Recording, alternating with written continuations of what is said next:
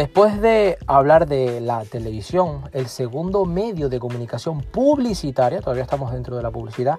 me parece muy interesante todavía la radio. Si es algo que tienes que tener en cuenta en la radio, es decir, en el que los distintos soportes pues van a ser las distintas emisoras, es que te des cuenta de la zona del posicionamiento de la emisora, es decir, del soporte, y de que tengas en cuenta la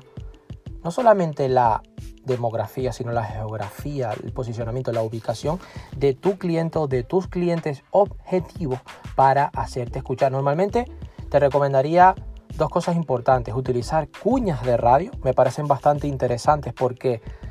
no solamente dan publicidad, sino dan un mensaje, dan una llamada a la acción a tu cliente objetivo, las cuñas de radio.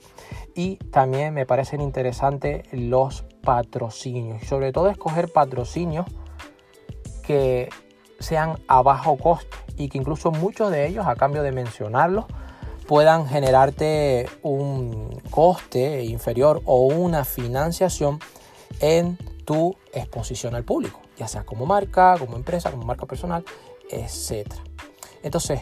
es muy interesante la radio porque aquí, aun siendo masiva, puedes utilizar